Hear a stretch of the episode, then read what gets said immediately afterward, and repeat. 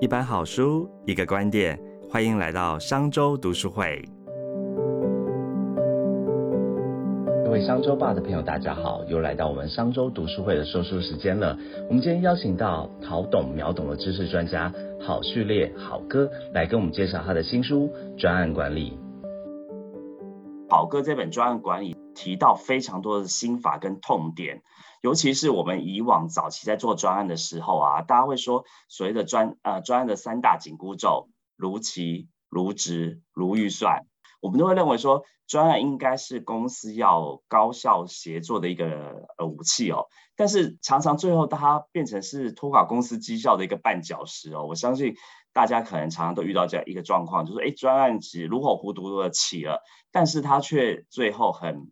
没落的悄悄的结束了哦。那在听，不管是当事人或老板哦，或是我相信呃参与这个专案的同事们，其实心里也都蛮灰心的哦。那如果好哥您就是这么多年的这个顾问，还有您从事专案管理的这经验当中啊，那大家要怎么用专案管理来解决公司的痛点呢？回到这个郑重的第一个问题啊，企业高企业老板或高阶经理人如何运用专案管理解决公司的痛点？事实上这个问题。回到刚才盛中讲的，就是说，哎，专案管理好像是一个武器，但是又可能很多人觉得，一旦做专案之后就变成绊脚石，原来没有的麻烦反而变得更多了。好的武器又是个痛点，答案就三个字：不习惯。什么叫做不习惯呢？所有的人基本上你会觉得很舒服，我们常讲舒适圈，就是你很习惯了。专案怎么会是一个习惯领域的东西呢？任何要做专案的话，一定都是你原来没有预想到。就像好哥这个副标题讲的，玩一场从不确定到确定的游戏，不习惯嘛，没有做过这些事情啊。我今天每一天都是日常生活工作的 routine 的 job，我很习惯，不把它当成是专案。可是认真想想看呢，就算是日常 routine 的 job，当你一开始到一家新公司的时候，或者是说你刚开始歇。新接触这个任务的时候，你也是一个专案呢，因为你的目标就是要熟悉啊，要达到原来那个老员工的这个效率，或是你老板预期的这个效率啊，所以你都会经历一个不习惯的过程。所以专案的本身呢，它就不是一个日常的 job，但是日常 job 是不是专案呢？是。之所以是的原因是你觉得应该会是这样子。好哥在书里面写了一个非常重要的关键啊，其实就是常常练习。什么意思呢？好哥你不讲不习惯吗？对，不习惯你就把它变成习惯。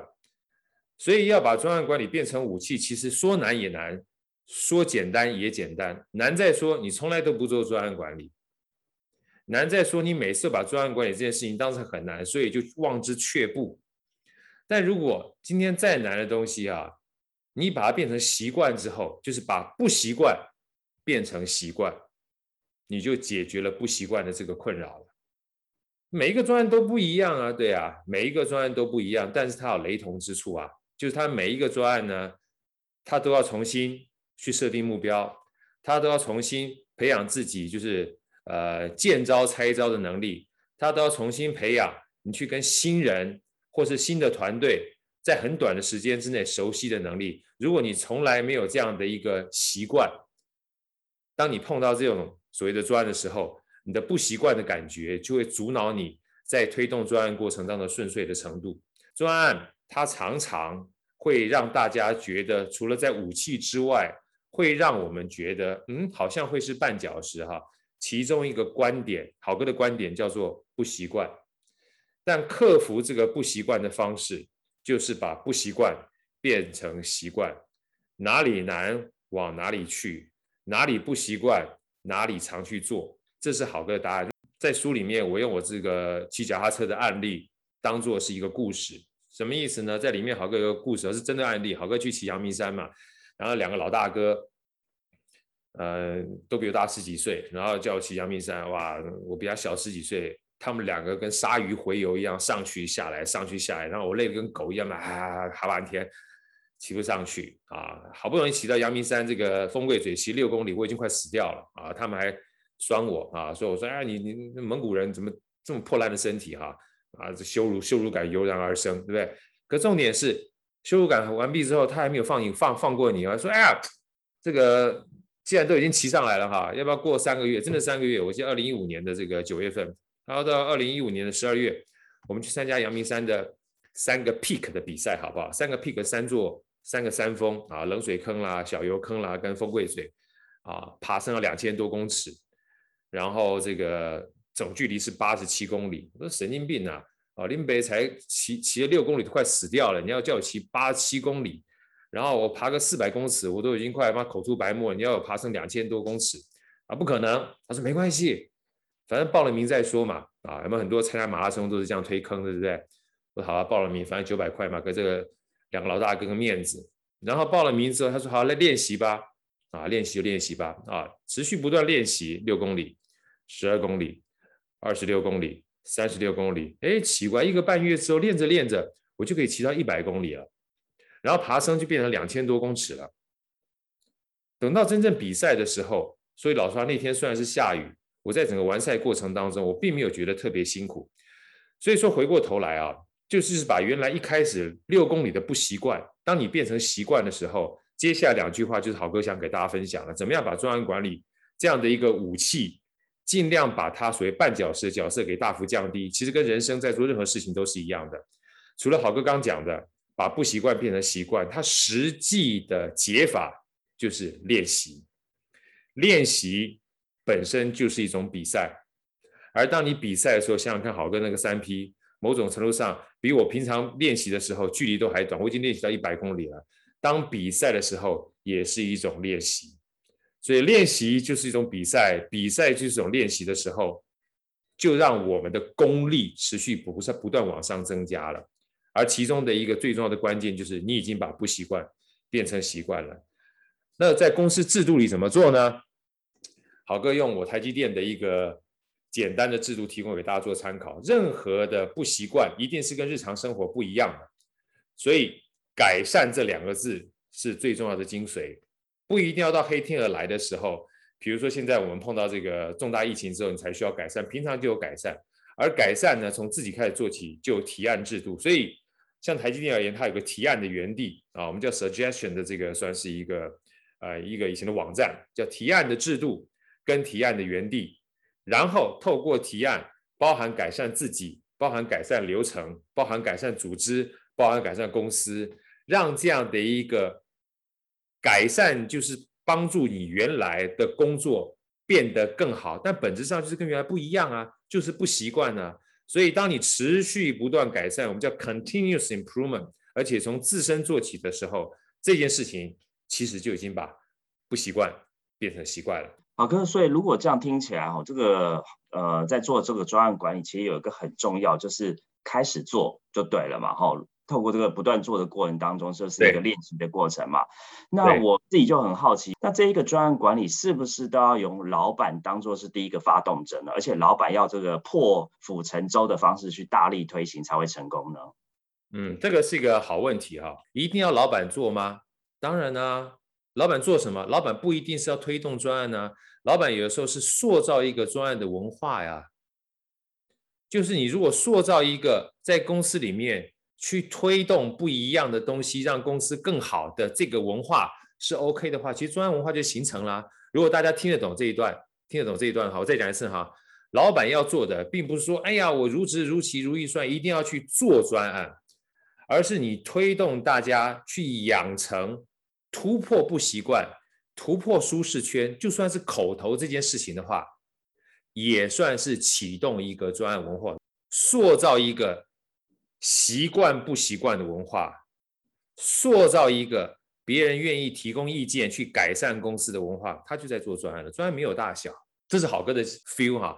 所以说回过头来，老板当然很重要，因为老板坦白讲，老板的习惯，尤其公司一开始嘛，老板的习惯会影响所有属下的习惯，而所有属下的习惯一旦建立起来之后，就变成了公司的习惯。而公司的习惯包含所有行为准则，不就是文化吗？我再说一次哈，老板的习惯会影响属下的习惯。老哥说的都不是都不是理论哈，我只是我的体会跟大家做分享，因为今天讲我的书嘛哈。老板的习惯会影响属下的习惯，要不然为什么上行下效呢？那属下的习惯就会变成公司的习惯，而公司的习惯自然而然就形成了文化。所以专案管理如果要变成一个我习惯任何不习惯的事情来的时候，兵来将挡，水来土掩，哎，那老板本身就是一个榜样，好样子，跟以身作则。好哥，我觉得你直接第一个提问就突破我的盲点跟盲场了。太好，太好，太好！就是我刚才听你这样讲，我第一个想到说，那这样子，老板是不是要启动很多专案去练兵哈，然后让大家习惯这个专案的进度跟这个流程哦？但我听起来就说，哎，其实身为这个呃企业组织的这个老板或经理人啊，其实不用那么急着。启动专案，反而是要把这个专案管理的精神啊，升值到这个组织当中。那组织当中很重要，就是怎么把一个所谓的这个日常变动的一个从不习惯到习惯，要让大家在这个文化当中常常练习。当你透过这个呃文化已经改变成大家都非常有专案管理的思考跟想法的时候，其实你来推动做专案的时候，是水到真的是水到渠成啦。我觉得速度就会非常快。对啊，所以说很多我去。像呃，跟大家简单分享个小秘密。好哥那时候就算是台积电，我每一年啊都去找工作去面试啊。待会如果那个盛生有机会，也可以问好哥这一段。所以包含好哥在这个书中前面的书里面有写这个这个我的专业书里面有写，我都会鼓励我的员工每一年去面试啊。尤其我在前面的呃就是好懂秒懂的书里面去写哈，这个也是一个去习惯不习惯的事情，把自己丢到市场里面去评估自己的价值啊。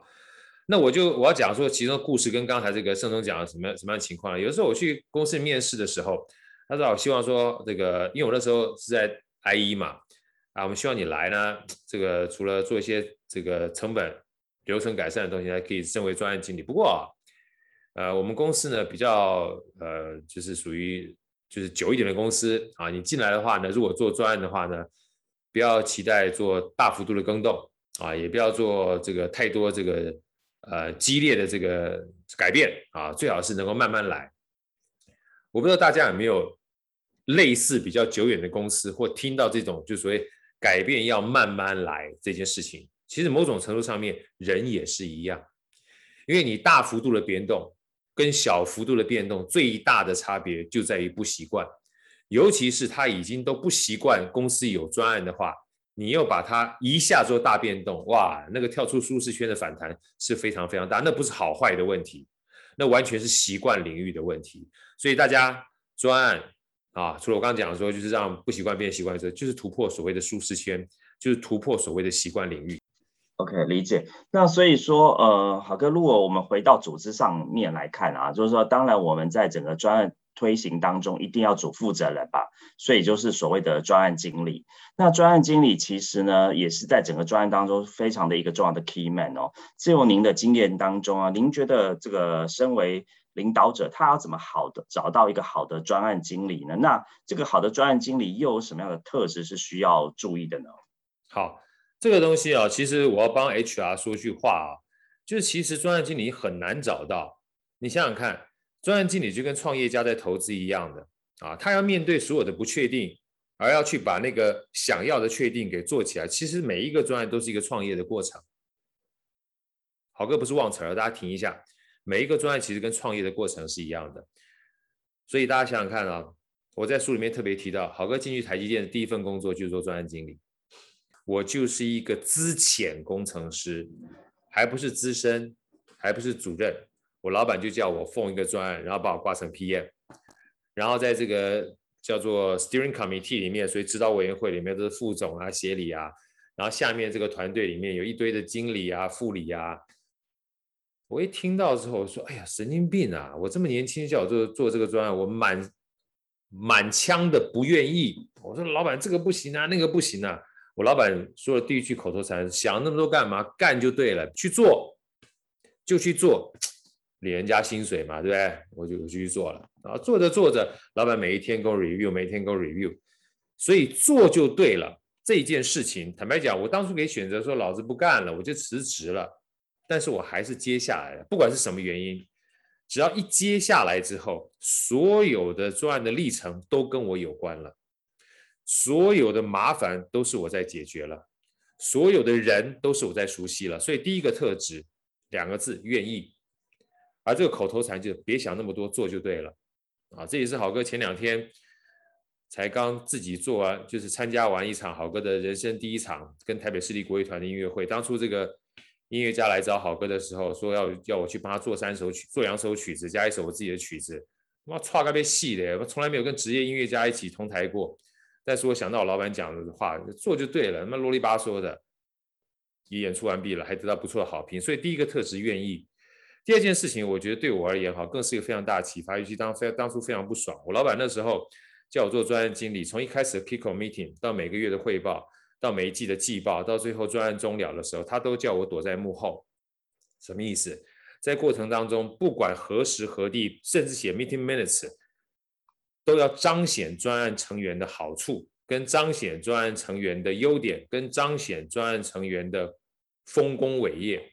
好，这细节就不说了，尤其后面做的非常夸张，我还帮他们做录影啊、剪影啊，那是二三十年前的，那做的东西非常花时间的。那时候我跟我老板讲说，怎么这样子？那我放在哪里呀？我老板说你这个人就讨人厌啊，他真的这样对我讲，一天到晚喜欢争功，喜欢锋芒毕露，就不知道压低自己的气焰。啊，我都懵了，我说我神经了，好不容易今天的台积电这么大一个公司。又站在 PM 的这个角色，我我我不争功，我不我不我不在十八赖下，那我还更待何时？但是被压下来了。哎，有趣的是，当每一次专案完毕之后，老板没跟我多说。每一次当我感谢完毕之后，把这功劳给别人之后，回过头来，这些人回就对我的感觉啊，就跟就是明明才做两三个月，就变成非常要好的朋友。那更重要是，以后我只要做专案。只要我做的专案，他们基本上都义无反顾的帮我，甚至在私底下，有的时候你也不是专案，你需要别别人协助的时候，你只要 call help，他们基本上都很愿意帮你啊。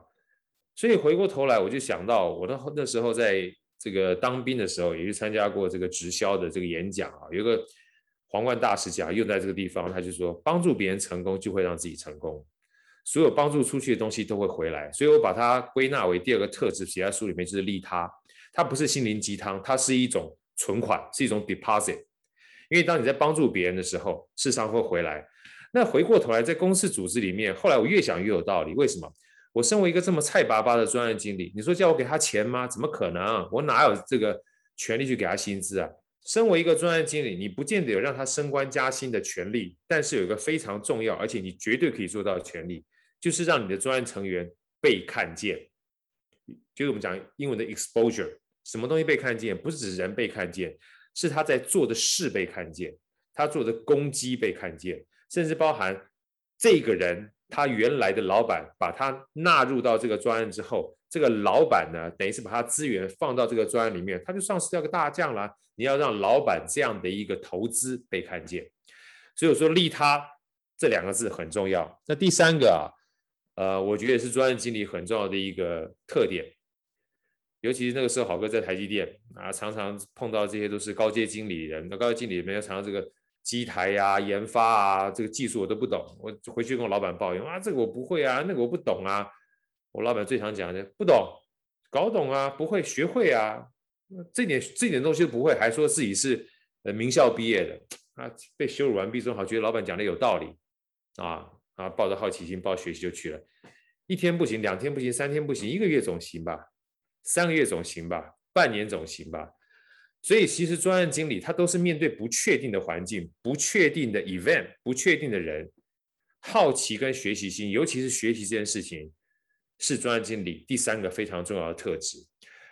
这也就是为什么回到刚才盛中问我说，专案经理要怎么去找，包含愿意，包含利他。包含学习，后面夸胡是好奇心，不好找。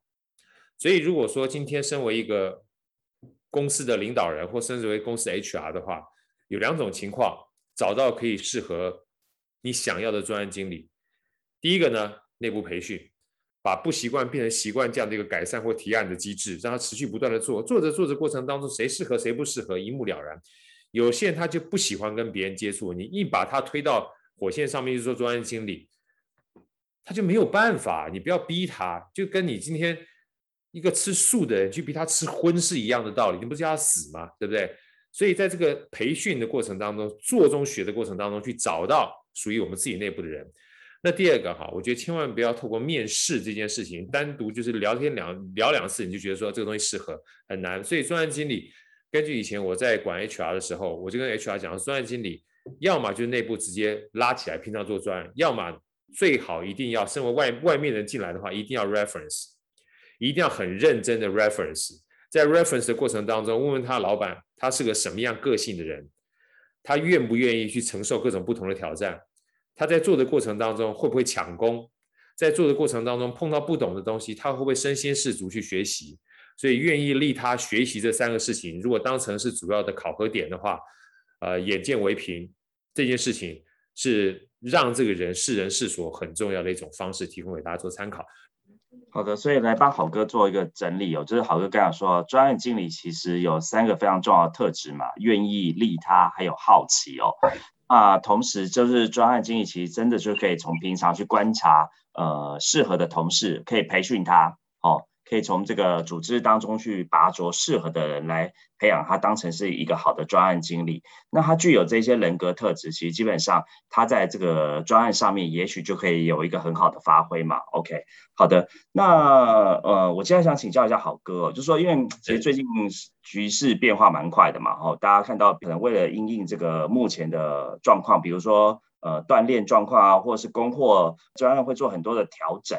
那有人甚至会说，哎，老板的变动的速度太快，就是早上讲了一个命令，到了晚上就修改。那这样子在专案管理当中，是不是是一个不精确的问题，还是说这是一个应该面对的挑战呢？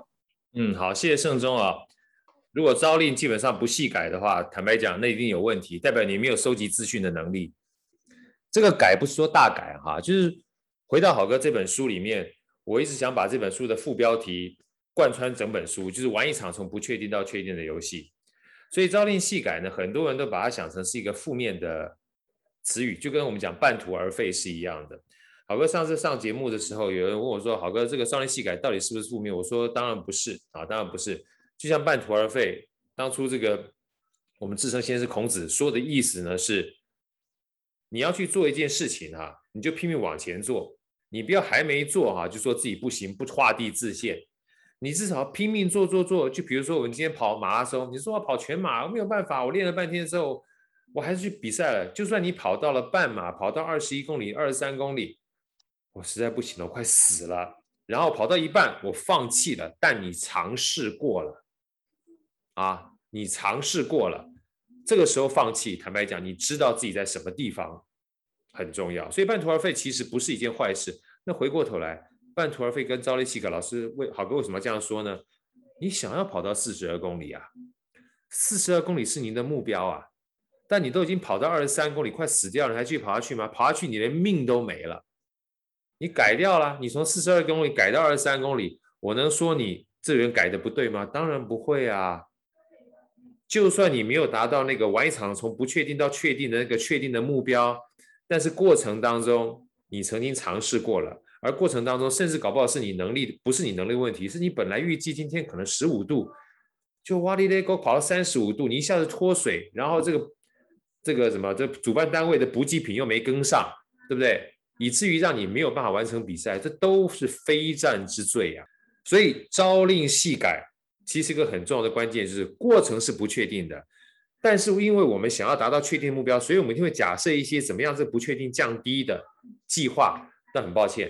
如果这个计划还是没有办法依照原来我们不确定的预想的话，它发生了更大的意外，那在这个情况，你真正没有办法达到，真正放弃了，真正修改路径，这是很 OK 的啊。所以我在这么长的，就是一开始先跟大家分享一下，朝令夕改，尤其很多老板很多资讯一进来，哇，这个东西必须改，是很 OK 的。好，重点来了，真正其实让大家讨厌的，其实不是朝令夕改，而是不知为何而改。我再说一次哈。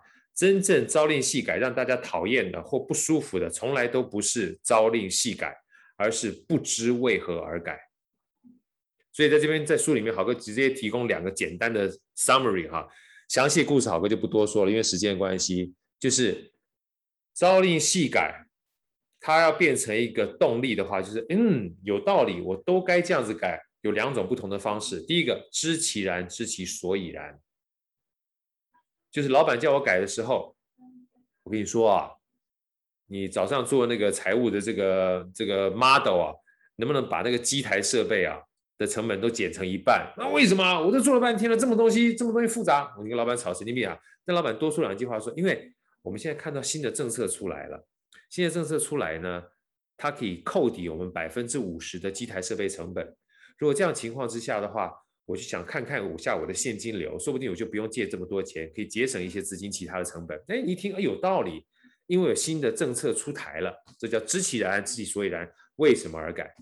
第二个呢是要改，大家一起改啊。比如说今天，呃，我跟这个 Karen 是我老板啊，然后我们三个人一起一起，比如我跟盛忠还那个 Vincent，我们三个一讨论，然后 Karen 说，哎，这个东西我们要稍微改一下，不要这样做啊。但是好，我我也不清楚有哪些东西该改比较好。Vincent 跟 Caesar，你们两个可不可以给我点意见啊？我们三个脑力激荡啊，半天之后举了十个点子，然后收缩这个收敛之后变一个点子，哎，我们三个都觉得这个不错，是我们的共识，要改大家一起改，哎，这个情况之下就变成我们的目标了。所以什么叫团队？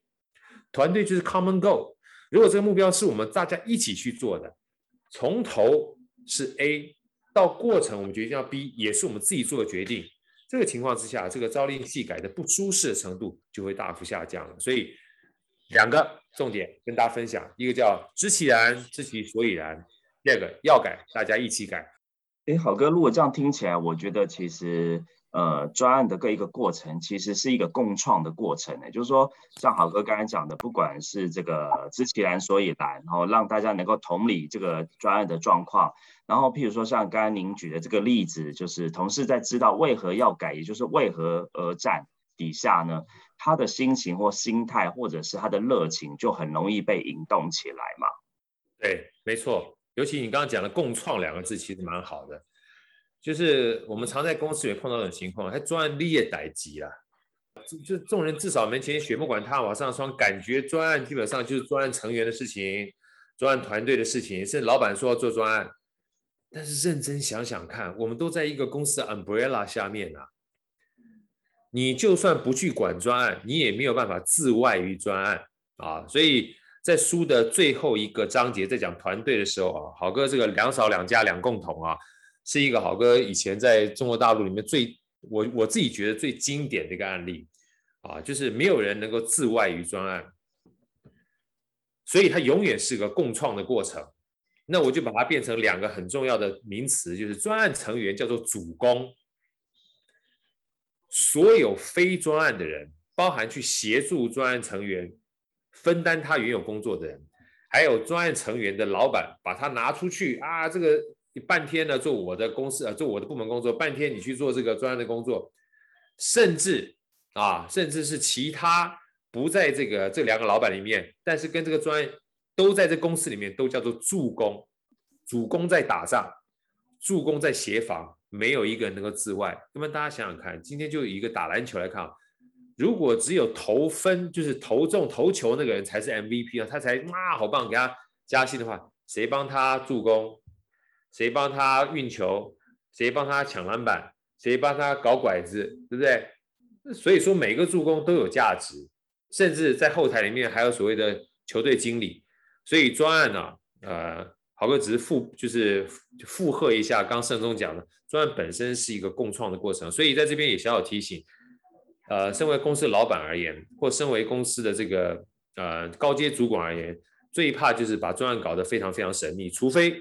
你接确认一件事，我举个例子，什么叫做可以把专案搞成神秘？就像当初阿里巴巴，他在跟易贝在这个呃算 B 点的时候，他不想让任何人知道说他们有一个这样淘宝东西出来，因为阿里巴巴做黄页的嘛，所以在西湖旁边成立一个秘密的组织，而这秘密组织所做的任何事情呢，都跟原来组织无关，那那无所谓，那是一个新的专案，而这个新的专案不需要跟任何原来的公司有任何叫做冒出头之前的任何连接，那就没有关系。但是如果某种程度上面，它都会跟原来的公司的利益有所挂钩的话，在同个 umbrella 之下，大家非常谨慎，要让专案尽量能够透明化，让主攻跟助攻的 performance 都被看见。OK，所以如果好哥这样，是不是不管是主攻或助攻都要绑定 KPI 呢？就是说让同仁觉得说，哎，这个他只要协助这件事，就算是助攻，他在他的绩效上面也可以得到表扬跟肯定呢？好，这个要不要设定他的 KPI 呢？要不要让他被表扬跟肯定呢？他已经把我答案讲完了，KPI 不一定，但表扬跟肯定肯定要。大家理解吗？KPI 有时候很难定，增加 KPI 的时候，你就让他想，我到底怎么去衡量我的 KPI 呢？所以 KPI 不一定，我不说一定不哈，KPI 不一定，但表扬跟肯定肯定要。你要让他知道，说我是跟这个专案是有连接。再回到好哥前面一个问题讲的，身为一个专案经理，身为老板，如果专案经理他没有这个 sense 的话，老板也要去策动，或者是塑造一个，只要跟这个专案在这个里面有非常大关系，以前我们叫做什么叫做利害关系人嘛，就是主攻跟助攻的人都要有机会被看见。好哥用大白话哈，被看见这件事情。是很重要，不只是脸，脸被看见也很重要。所以我之前听到一句很有趣的话，有没有听过近水楼台，对不对？什么叫近水楼台？有一个把它翻译完毕之后，我觉得特别有意思，就是如果你爱的女人不在你身边呢，你就会爱上你身边的女人。有没有很机车？如果你爱的女人不在你身边，你就爱上你身边女人，什么意思？习惯呐。常常看的话，基本上就有眼缘，就会习惯了。所以。让你的专案成员被看见很重要，因为远在天边没有任何看过的人，产生不了连结。所以，身为专案经理，身为老板，一定要尽量让这些人他被看见啊。所以，这就是为什么包含这个做自媒体的 IP 要常常被人家看见，声音被听见，它很重要的一件事情。好的，好哥，那其实还有其他问题，我觉得其实也是蛮呃接近类似这种，尤其是跟人性管理上面有关系的问题哦。我们在就这边就不再多问。就当然，我觉得好哥的书里面其实也都有蛮多的这个解答哦。那也欢迎大家可以就是在书里面继续去看，呃，欢迎大家来一起共同阅读好哥的这一本专案管理。谢谢大家，谢谢大家。商周读书会集结商业周刊出版的好书选读，邀请您订阅 Podcast 商周吧，或是按赞追踪 FB 粉丝团商周读书会，掌握最新出版讯息。